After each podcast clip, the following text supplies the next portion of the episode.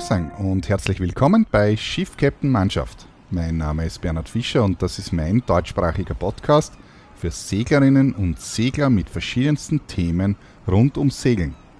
Heute ist der 27.08. und ich habe irgendwie leider schon wieder seit Ewigkeiten keinen Podcast mehr aufgenommen.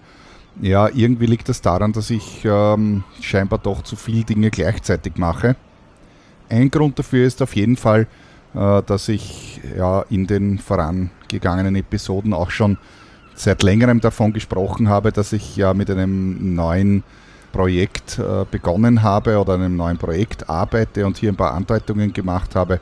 Das heißt, ich habe zu meinem gesagt, dass ich ja hier sozusagen ein Segelprojekt mit äh, in Richtung abgelegener Inseln bzw. in die höheren Breiten fahren möchte und so in dieser Richtung. Ja, tatsächlich, es ist jetzt soweit, äh, beziehungsweise es ist jetzt noch nicht so weit, aber ich habe es geschafft, endlich ein neues, äh, beziehungsweise ein eigenes Boot zu kaufen. Äh, ganz konkret ist das eigentlich schon im Winter passiert und eigentlich hätte das Ganze ja schon viel früher passieren sollen. Ähm, aber ja, dann ist das Jahr 2020 und Corona gekommen und dann hat sich ähm, so ziemlich alles verzögert, wie so ziemlich alles sich auf der Welt verzögert hat natürlich. Ja, bisher habe ich auf jeden Fall auf dem Boot äh, einige Dinge erneuert und adaptiert und so weiter. Es ist natürlich jetzt auch kein neues Boot, sondern doch schon ein älteres. Äh, und ich sage mal, beim Herrichten von alten Gebäuden käme ich eigentlich ziemlich gut aus und äh, so wie es scheint, ist es bei Booten nicht anders. Also wenn man irgendwo beginnt, kommt man da irgendwie vom Hundertsten ins Tausendste. Und ja, wie dem auch sei, der größte Umbau, den ich da jetzt im Moment äh, gemacht habe, äh, bisher ist, äh, dass ich ein neues Großsegel installiert habe, also beziehungsweise eigentlich nicht das Segel, sondern äh, die RF-Einrichtung. Äh, denn das Großsegel ist schon äh, doch ein ziemlich altes Modell gewesen. Also habe ich beschlossen, ein neues Segel anzuschaffen. Äh, das war nur insgesamt leider nicht so leicht, also das Segel anzuschaffen. Schon allerdings war das Boot mit einer mm, Baumref, also Baumrollref-Anlage ausgerüstet. Und äh, ich äh, möchte eben hier ein Standard durchgelattetes Großsegel haben und dementsprechend war hier eine Menge Umrü Umrüstarbeit notwendig. Das heißt, im Wesentlichen habe ich den Baum austauschen müssen äh, und auch die Mastspur erneuern, sprich die alte Mastspur demontieren und die neue hinaufmontieren. Und ja, also das war jetzt bisher mal das Größte und dann halt äh, natürlich äh, verschiedene andere Sachen auch. Wie dem auch sei, wird vermutlich im Laufe der nächsten Podcasts bestimmt noch mehr von mir äh, dazu erfahren. Eines möchte ich da auf jeden Fall gleich mal bewerben, wo man auch das Boot sehen kann, und zwar, das ist mein neuer Film. Äh, ich habe im vergangenen äh, November, also November 2020, habe ich ja äh, einen, ein Video veröffentlicht auf YouTube, äh, das Video mit dem Namen damals äh, Eine Reise durch die kroatische Inselwelt, äh, das für meine Maßstäbe äh, jetzt äh, eigentlich sehr erfolgreich war. Und ich habe jetzt im Juli ein neues Video gepostet.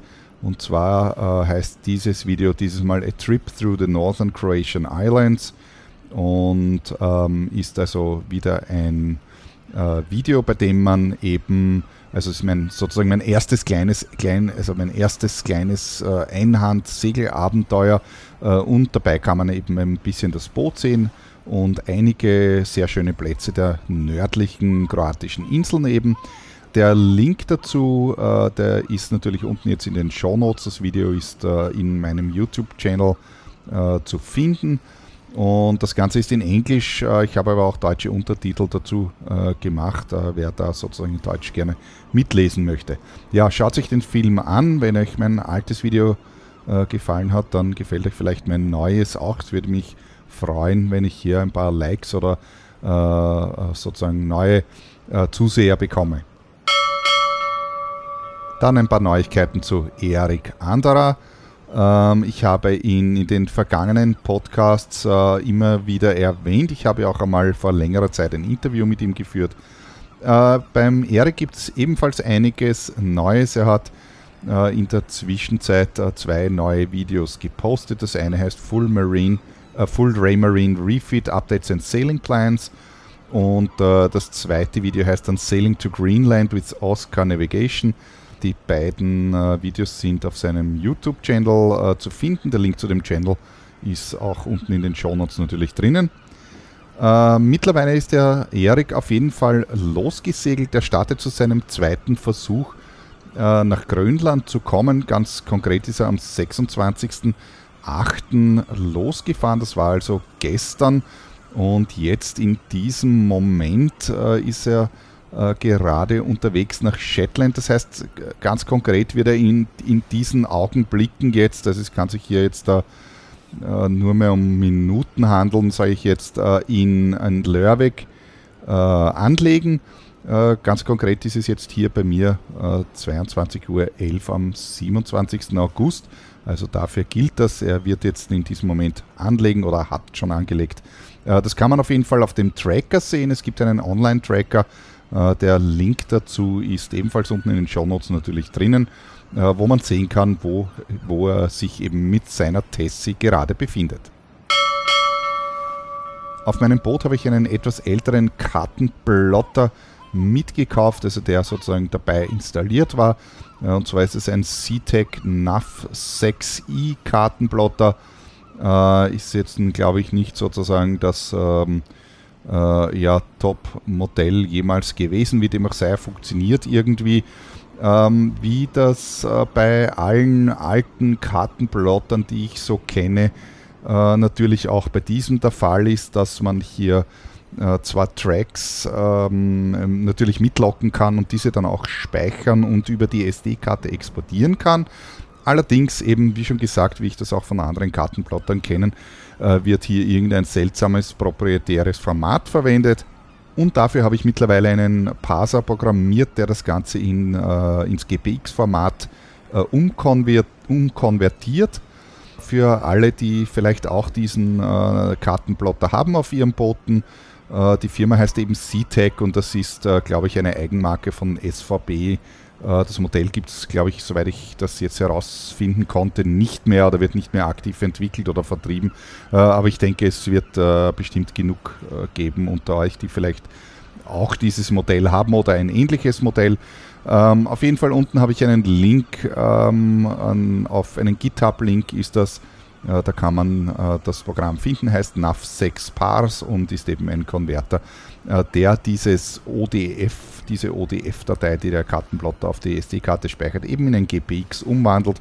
Und GPX ist eben ein Standardformat seit Ewigkeiten, äh, das man eben überall importieren kann in alle äh, Programme, die irgendetwas mit äh, Navigation oder, oder Karten oder sonst irgendwie zu tun haben. Ja, die modernen Kartenplotter können äh, von Haus aus ähm, alle GPX exportieren oder irgendetwas äh, ähnlich Brauchbares. Ich, eventuell denke ich auch daran, nachdem diese Plattform vielleicht gar nicht so schlecht ist, also diese NAV 6 äh, Plattform, es ist ein Plotter halt, der hat äh, einen GPS-Eingang und ein MEA 0183, was natürlich auch schon ein älteres Format ist, aber funktioniert soweit noch. Und eventuell, äh, ähm, ich habe schon daran gedacht, äh, prinzipiell das ganze Teil zu reverse engineeren. Äh, soweit bin ich aber bisher nicht gekommen. Es gibt nämlich Updates, die kann man im Internet downloaden und diese Updates äh, funktionieren über die SD-Karte, das heißt man steckt die SD-Karte hinein und dann macht er eben, lädt sozusagen die neue Software äh, von dieser SD-Karte und, und speich, also, äh, speichert das auf den internen Flash-Speicher vermutlich. Ja, bisher bin ich nur dazu gekommen, einen eigenen Unpacker zu programmieren, der diese Update-Datei mit der Endung TUF ähm, ähm, entpackt. Äh, das ist ebenfalls hier auf äh, meinem GitHub ähm, äh, in, sozusagen in diesem selben GitHub-Repository drinnen, wenn das jemanden interessiert. Und vielleicht können wir da ja gemeinsam arbeiten. Also ich habe da schon einige Details äh, darüber hinausgefunden, äh, darüber herausgefunden, aber ich glaube, das würde jetzt äh, den Rahmen eines Segler-Podcasts ähm, sprengen. Ja, manche werden sich jetzt die Frage stellen, wie komme ich da hier dazu, äh, solche Dinge zu machen und äh, Dinge zu reverse engineeren und so. Naja, da muss ich gestehen, ich komme irgendwie aus dieser Branche und das ist nicht das erste Mal. Ähm, ich habe schon verschiedenste Dinge reverse engineert. Das, was jetzt für die Segler wahrscheinlich am wichtigsten ist, habe ich schon vor vielen Jahren zum Beispiel auch für die alten Raymarine Plotter, also zum Beispiel den das Modell C80 und ähnliche, die haben damals eine, ein Dateiformat mit der Endung FSH ausgespuckt. Und da, dafür gibt es ebenfalls, also habe ich, das habe ich ebenfalls damals reverse engineert und einen Konverter für GPX eben geschrieben. Äh, wen das vielleicht interessiert, das findet man auch in meinem, unter meinen GitHub Repositories halt. Auf blauwasser.de habe ich dann einen sehr interessanten Artikel über, äh, zum Thema Bordelektrik gefunden. Ist jetzt schon äh, einige Wochen her. Und zwar geht es hier ganz konkret um einen Systemvergleich zwischen äh, äh Blei- und Lithiumbatterien. Äh, also ganz konkret Lithium-Eisenphosphat-Batterien sind das und äh, das ist ein sehr interessanter Artikel äh, für alle, die daran denken, umzurüsten oder nicht sicher sind oder sich doch neue Bleisäure-Batterien anschaffen wollen. Wie dem auch sei, kann ich diesen Artikel nur ans Herz legen. Ist sehr interessant, sehr gut geschrieben. Und, ja, der Artikel, äh, Verzeihung, der Link ist natürlich unten in den Show Notes drinnen.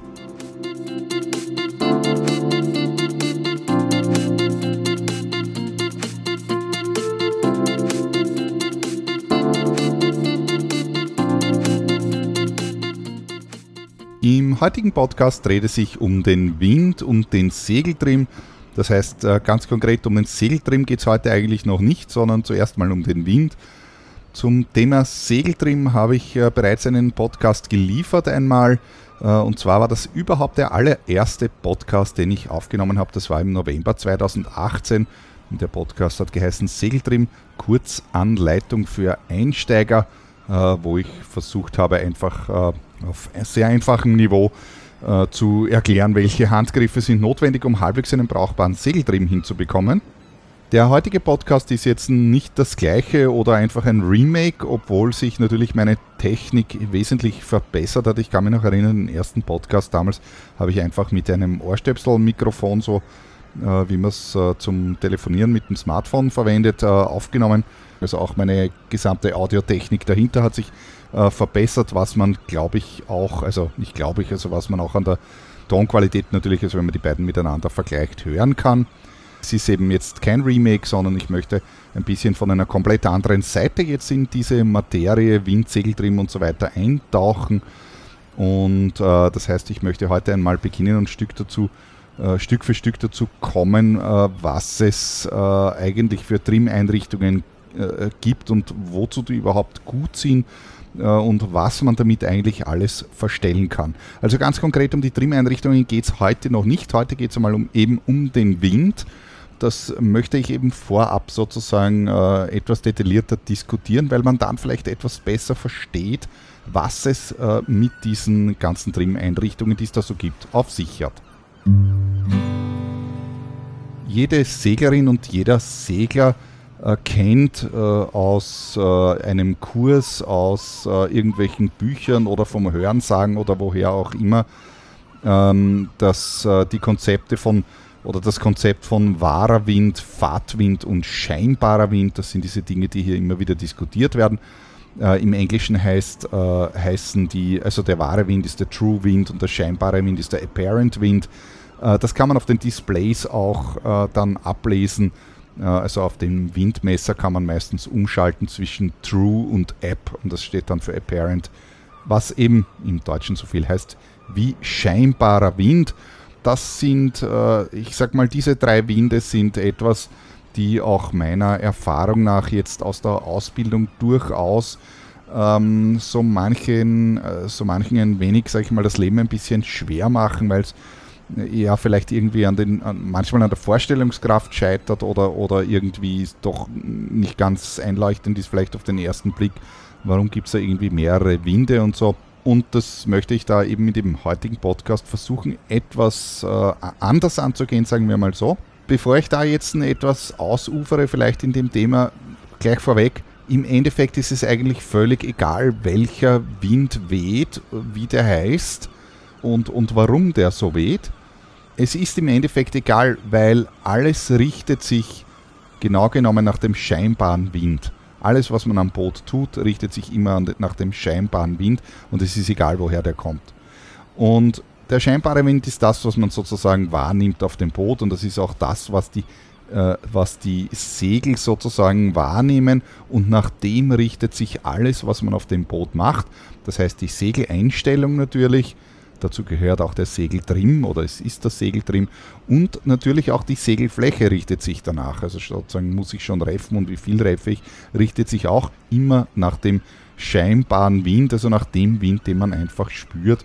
Und es ist äh, äh, eigentlich egal, wie das zustande kommt und so. Äh, und ich sage jetzt mal prinzipiell, kann ich ohne dem ganzen Wissen genauso gut segeln und ich muss mir irgendwann auch nicht mehr den Kopf darüber zu brechen, welcher Wind das Ganze ist in Wahrheit, weil ich schaue, was machen meine Segel, wie stehen die Piloten und dementsprechend stelle ich das Ganze dann ein.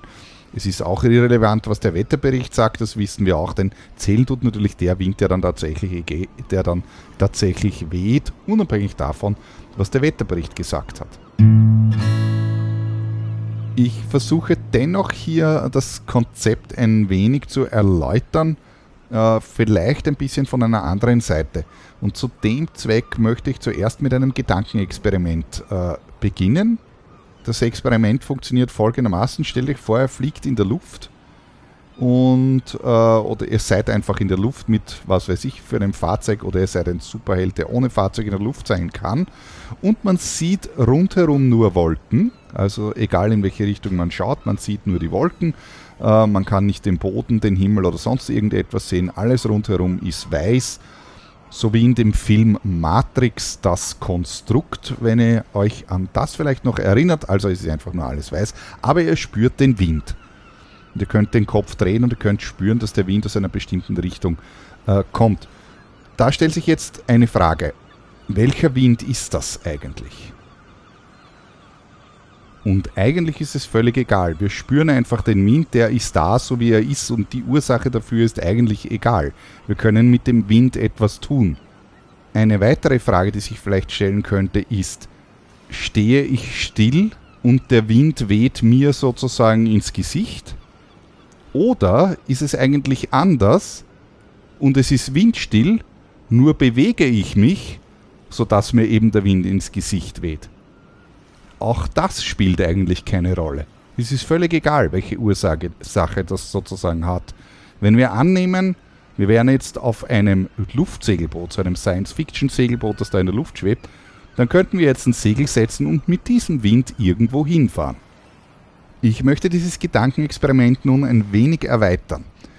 Um festzustellen, ob es sich um den Warnwind oder den Fahrtwind oder den scheinbaren Wind handelt, benötigen wir ein zweites Referenzsystem, das heißt ein Bezugssystem, nach dem wir uns richten können. Und wir messen dann die Richtung und die Geschwindigkeit zwischen diesem Bezugssystem und uns selbst. Hört sich jetzt wahnsinnig kompliziert an, Einfacher ausgedrückt, sage ich jetzt einmal, der Nebel lichtet sich einfach und wir können den Boden unter den Füßen sehen. Das ist unser zweites Bezugssystem, die Erde. Und wir können plötzlich ausnehmen, ob wir uns bewegen oder ob wir stillstehen und sich sozusagen und wir trotzdem einen Wind spüren oder ob beides der Fall ist. Wie ich aber ganz eingangs schon gesagt habe, es ist es genau genommen egal, was die Ursachen für den Wind sind. Wenn der Wind da ist, kann ich damit auf jeden Fall segeln. Der, die richtige Antwort ist immer der scheinbare Wind. Das gilt sozusagen immer. Wenn ich hier in der Luft stehe und ich spüre einen Wind, dann ist es in jedem Fall der scheinbare Wind. Und es gibt ein paar Sonderfälle, also zwei ganz konkret, wo ich sagen kann, okay, ich spüre den, nur den Fahrtwind oder ich spüre eben nur den tatsächlich wahren Wind. Ein paar Worte zum scheinbaren Wind. Das ist also der wichtige. Das ist der, nach dem wir uns richten, nach dem sich auch das Boot äh, richtet. Da kann man auf der englischen Wikipedia-Seite eine sehr sachliche Beschreibung zu dem ganzen Thema finden, oder zumindest einleitend. Äh, und da steht, Apparent wind is the wind experienced by a moving object. Also das heißt, der scheinbare Wind ist der Wind, den ein sich bewegendes Objekt erfährt, also spürt. Weiter unten wird das Ganze noch etwas detaillierter ausgeführt. Da steht dann, The apparent wind is the wind experienced by an observer in motion and is the relative velocity of the wind in relation to the observer.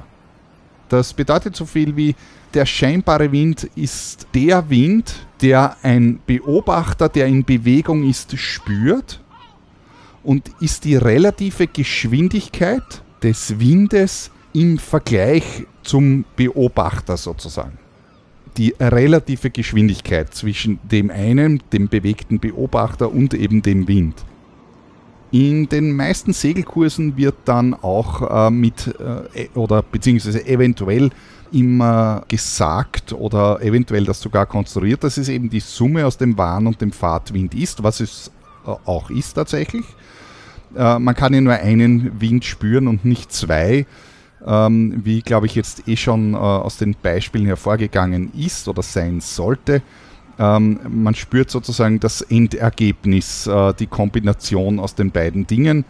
Und äh, wenn man von außen zusieht, äh, dann habe ich eben äh, sozusagen, könnte ich eben zerlegen in den Fahrtwind, mit dem sich eben der eine be, äh, bewegt und dann eben den Warnwind dazu addieren. Eben, das ist so eine Vektoraddition, aber das, ich will das da jetzt gar nicht so detailliert äh, erklären, beziehungsweise mehr Verwirrung stiften, als es eigentlich bringt äh, sondern ein ganz einfaches Beispiel bringen. Stellt euch vor, der Wind weht äh, mit 10 Knoten genau aus dem Norden und ihr bewegt euch mit 10 Knoten genau nach Osten. Woher wird dann der scheinbare Wind kommen? Also woher wird der Wind kommen, den ihr spürt? Ja, ich glaube, das Beispiel ist sehr einleuchtend. Äh, es kommt der Wind dann äh, oder ihr spürt den Wind, als würde er aus Nordosten kommen. Also es addiert sich der wahre Wind, der von links kommt und der Fahrtwind, der von vor, vorne kommt und wenn beide gleich groß sind, in dem Fall also habe ich mit 10 Knoten angenommen, dann kommt er eben genauso im 45 Grad Winkel dazu. Das ist eben aus eurem Referenzsystem, aus eurer Sicht, aus Nordosten einfach. Die Frage ist, wie schnell ist der Wind? Das ist vielleicht auch äh, äh, äh, interessant. Der eine hat 10 Knoten, der andere hat 10 Knoten. Wie viele Knoten hat der Wind, den man spürt? Ja, der ist schneller, der hat 14 Knoten, weil das ist sozusagen die Diagonale in einem Quadrat und das ist halt äh, sozusagen die Wurzel aus zwei Seitenlängen mal Wurzel aus zwei. Das hat man irgendwo mal, ähm, irgendwo hat man das mal gehört, ja, oder ich meine, das kann man auch mit dem Pythagoras ausrechnen, 10 zum Quadrat plus 10 zum Quadrat und die Wurzel aus dem Ganzen, also auf jeden Fall kommt da 14 Knoten heraus und äh, das ist sozusagen die, die Richtung des scheinbaren Windes. Die Frage ist jetzt, in diesem Beispiel ist es sehr offensichtlich, dass es der, sozusagen dieser scheinbare Wind eben aus Nordosten kommt, weil es sehr simpel ist, wenn man die anderen beiden äh, im rechten Winkel zueinander annimmt und beide auch gleich stark sind die Frage ist, was passiert denn mit dem Winkel, also mit der Windrichtung, wenn sich die Geschwindigkeit ein, also die Geschwindigkeit des Waren oder des Fahrtwinds ändern? Dann kann man sich hier merken, ja, der stärkere Wind dominiert. Das bedeutet also, wenn jetzt ein, ich, ich bleibe bei dieser 10 Knoten Fahrtgeschwindigkeit, aber der wahre Wind weht auf einmal eben mit, äh, sagen wir, 30 Knoten, ist also dreimal so schnell, dann wird sich der scheinbare Wind weiter nach Norden drehen, also aus meiner Sicht natürlich. Ja. Das heißt, der scheinbare Wind wird weiter von links weiter aus Norden kommen.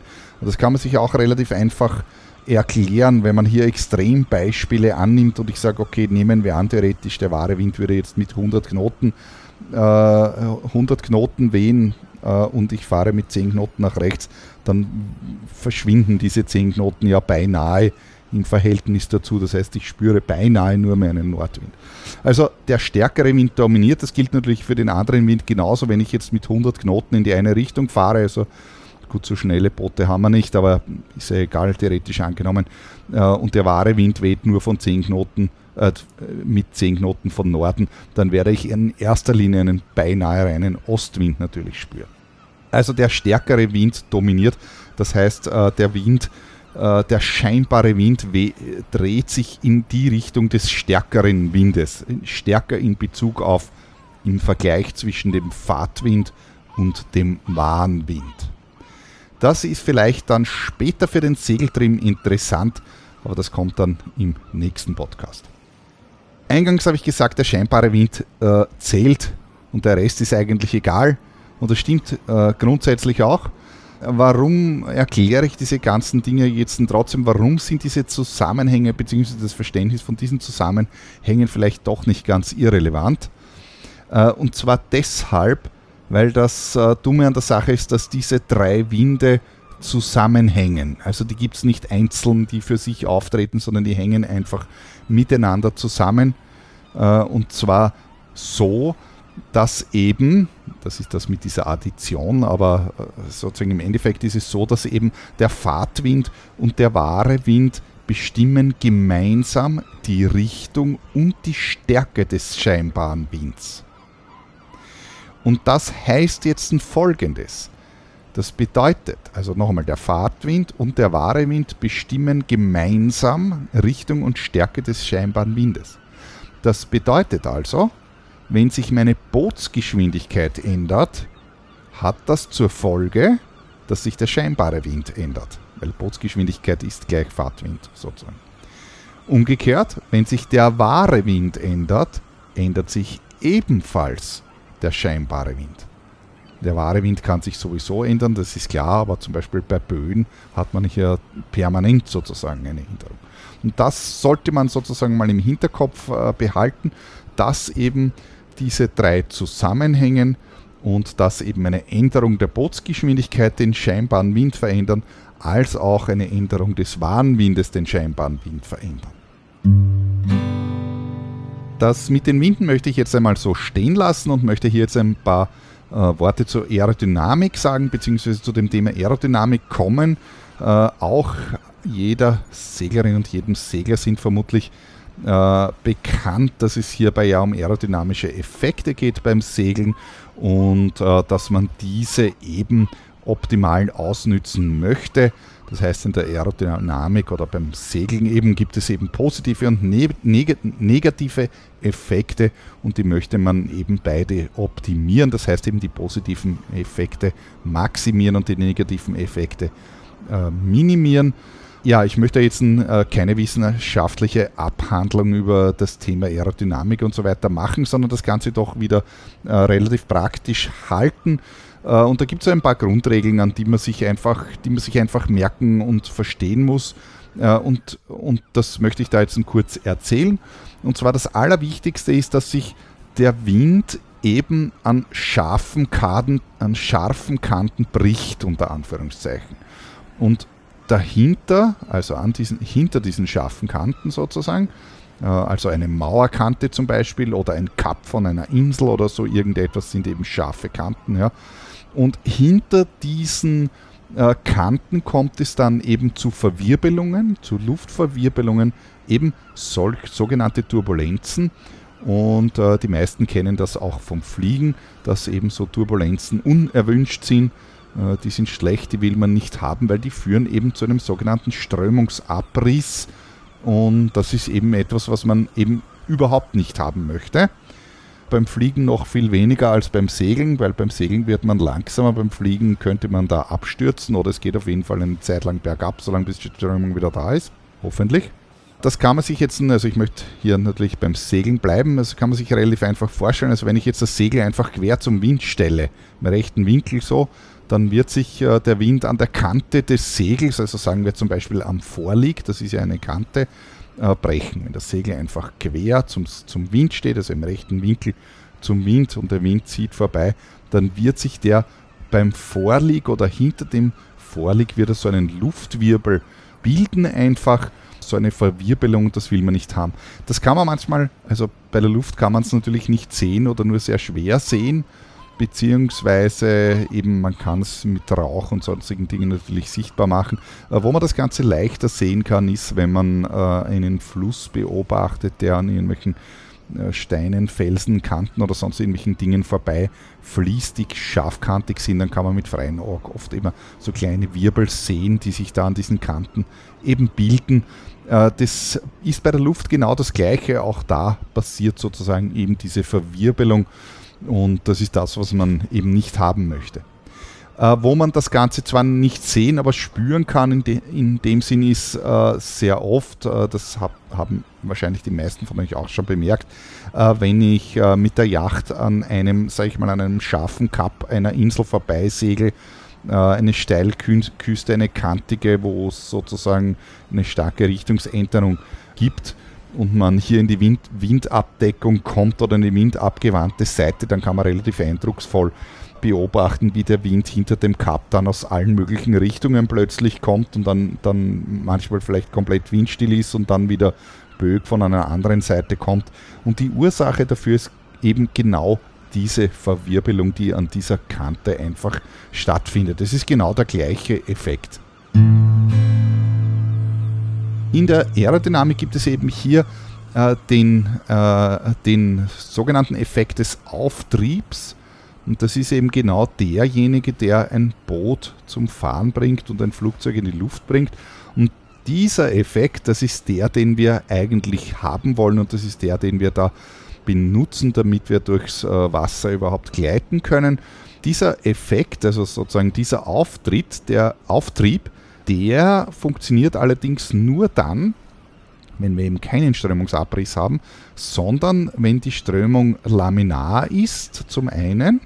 Das heißt also, die Strömung darf eben nicht an irgendeiner Kante abreißen und sich verwirbeln, dann ist auch dieser Effekt weg oder wird auf jeden Fall wird schwächer, bis er irgendwann natürlich ganz weg ist.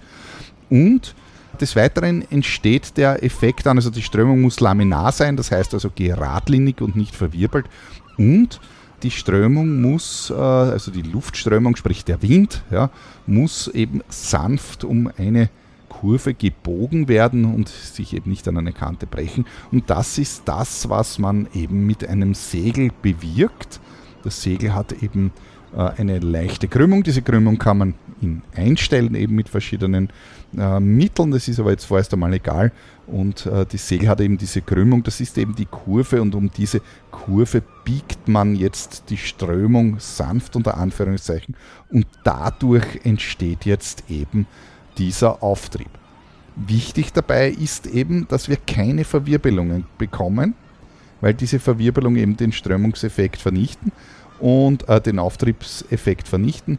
Und damit das so ist, leuchtet jetzt ein, glaube ich, dass man das Segel so einstellen muss, dass an der Anströmkante, das ist also die vordere Kante, da wo der Wind oder die Luft die erste Berührung mit dem Segel hat, parallel einfallen kann in das Segel. Also parallel im, im Sinne von vorne und hinten. Auf beiden Seiten vom Segel muss also an der Anströmkante der Wind parallel einfallen können. So, solange, sobald dieses Segel anders steht als parallel äh, zum Wind, und zwar an der Anströmkante, das ist eben wie gesagt die vorderen paar Zentimeter vom Segel, äh, wird es dort zu einer Brechung kommen und damit eben zu einer Verwirbelung.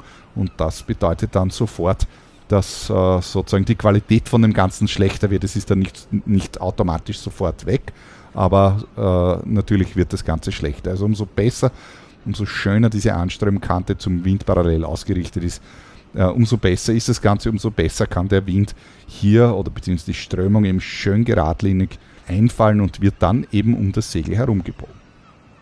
Genau das ist jetzt, weil man das eben benötigt, also man benötigt diese laminare Strömung und man, was man nicht haben will, äh, sind eben Kanten. Und bekannterweise hat ein Segel ja auf jeden Fall drei Seiten. Und äh, genau dafür haben wir eben jetzt verschiedenste Trim-Einrichtungen, mit denen man alle möglichen Dinge an diesem Segel, also auf jeden Fall irgendwie die drei Seiten, äh, verändern kann, so um eben die Strömung möglichst optimal zu beeinflussen, um eben diese äh, sozusagen äh, diese optimale Strömung äh, herauszubekommen aus dem Ganzen. Ja, zu den Trim-Einrichtungen komme ich dann äh, das nächste Mal, sonst wird der Podcast hier wieder unendlich lange. Und äh, ich versuche doch äh, jetzt, ich bemühe mich sehr, wieder regelmäßiger äh, Podcasts zu produzieren, aber es ist irgendwie mit dem ganzen Durcheinander äh, doch nicht so leicht. Und ich bin jetzt bestimmt seit März, ich habe keine Ahnung, zehnmal nach Kroatien gefahren, um äh, eben hier, also nicht nur, es hat jetzt andere Gründe auch gehabt, aber um eben hier äh, verschiedene Dinge an dem Boot zu optimieren und verschiedene andere Sachen zu machen. Wie gesagt, schaut euch das Video an. Es wird heuer auch vermutlich dann ein weiteres Video geben, aber erst im Winter dann. aber dazu erzähle ich das nächste Mal mehr. Und das nächste Mal geht es dann auch auf jeden Fall im Detail jetzt dann um die Trim-Einrichtungen, was die genau bewirken. Und äh, dann macht das Ganze hoffentlich auch mehr Sinn, dass man versteht, wie das mit dem Wind ist, aus welcher Richtung der Wind tatsächlich kommt, beziehungsweise, wie schon gesagt, ich habe eigentlich eh nur den scheinbaren Wind, aber oft stellt sich halt die Frage dann, naja, in welche Richtung muss ich irgendwas irgendwo hin verstellen? Und wenn man sozusagen die Zusammenhänge ein bisschen verstanden hat, dann tut man sich da auf jeden Fall etwas leichter. Irgendwann hat man es dann einfach im Gefühl. Und damit bin ich auch am Ende mit dem heutigen Podcast. Ihr könnt mir natürlich jederzeit wieder ein E-Mail schicken, wenn ihr wollt. Das ist auf jeden Fall die einfachste Art. Und zwar äh, an bernhard.freeskippers.at oder schickt mir eine Nachricht über den Signal Messenger. Ihr findet da meine Telefonnummer auf meiner Homepage unter www.freeskippers.at slash Kontakt. Oder wie schon jetzt ein paar Mal erwähnt, schaut bei meinem YouTube-Channel vorbei und schaut euch meine Videos an. Das letzte Video, A Trip Through the Northern Croatian Islands, ist jetzt eben seit kurzem online oder schaut auf Instagram vorbei, auf Twitter, auf Facebook, auf GitHub, wo auch immer. Ja, auf Facebook muss ich sagen, tue ich jetzt nur relativ wenig. Mich hat hier ein bisschen der Mut verlassen. Irgendwie ist die Qualität, die Beitragsqualität, äh, zumindest meiner subjektiven Beobachtung nach, in den letzten ein bis zwei Jahren so gesunken, dass mich hier ein bisschen die Freude verlassen hat, wie dem auch sei. Du hier von Instagram auf Facebook Fotos crossposten. Ja, dann bis zum nächsten Mal, wenn es wieder heißt Schiff, Captain, Mannschaft. Viert Dank.